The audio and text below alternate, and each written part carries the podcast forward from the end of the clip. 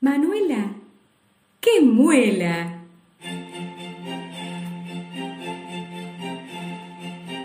Un cuento de Silvia Filiau y las ilustraciones de Paula Frankel.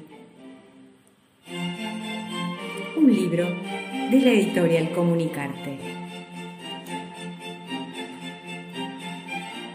El día en que nació Manuela, el sol brillaba como nunca y todo el barrio estaba muy alborotado, porque Manuela no era una muela cualquiera, sino la muela para siempre, la de los seis años. La noticia fue y volvió en medio de los gritos y felicitaciones de parientes y amigos que armaron una rueda para conocerla. ¡Agú, agú! decían algunos. ¡Atá, atá! Decían los otros, mientras Manuela trataba de entender en qué idioma hablaban las visitas. La muelita era regordeta, muy simpática y pronto se hizo de grandes amigos.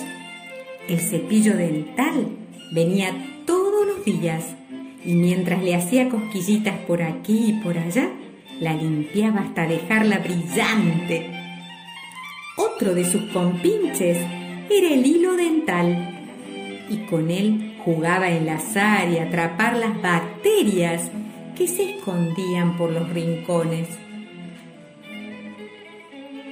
A veces Manuela se aburría porque el día estaba gris o porque nadie le contaba un cuento.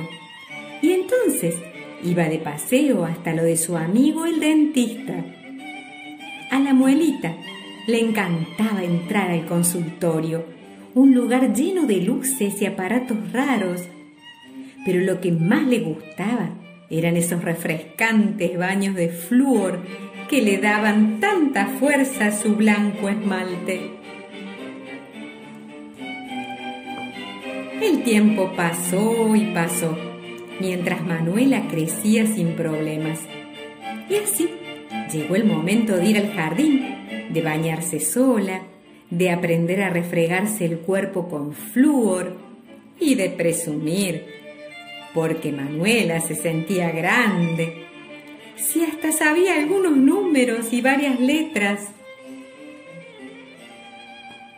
Pero un día, sin saber el por qué, Manuela comenzó a tomar más gaseosas, a comer más caramelos y más chicles, y lo hacía a cualquier hora.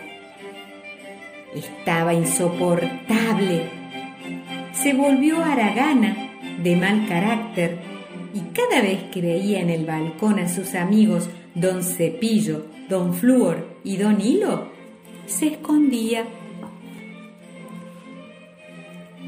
Ese era el momento esperado por sus enemigos, una banda organizada de malvadas bacterias que se hacían llamar placa bacteriana. Fueron ellas las que tramaron un plan siniestro y por la noche entraron en acción. Con la ayuda de unos ácidos que habían fabricado, perforaron el esmalte de Manuela y construyeron allí su escondite secreto para que el cepillo no pudiera barrerlas. Entonces, ¡ay! Manuela sintió el dolor y muerta del susto se largó a llorar. Por suerte la escucharon sus parientes y vecinos que corrieron hasta su casa y en un santiamén la llevaron al dentista. Al principio, sentada en el gran sillón, Manuela tuvo un poquito de miedo, pero el odontólogo, espejito en mano, espió y miró hasta descubrir la cueva de las bacterias. Después limpió bien, secó con un chorrito de aire, colocó unas pastas especiales y ¡qué alivio! Manuela sonrió de nuevo.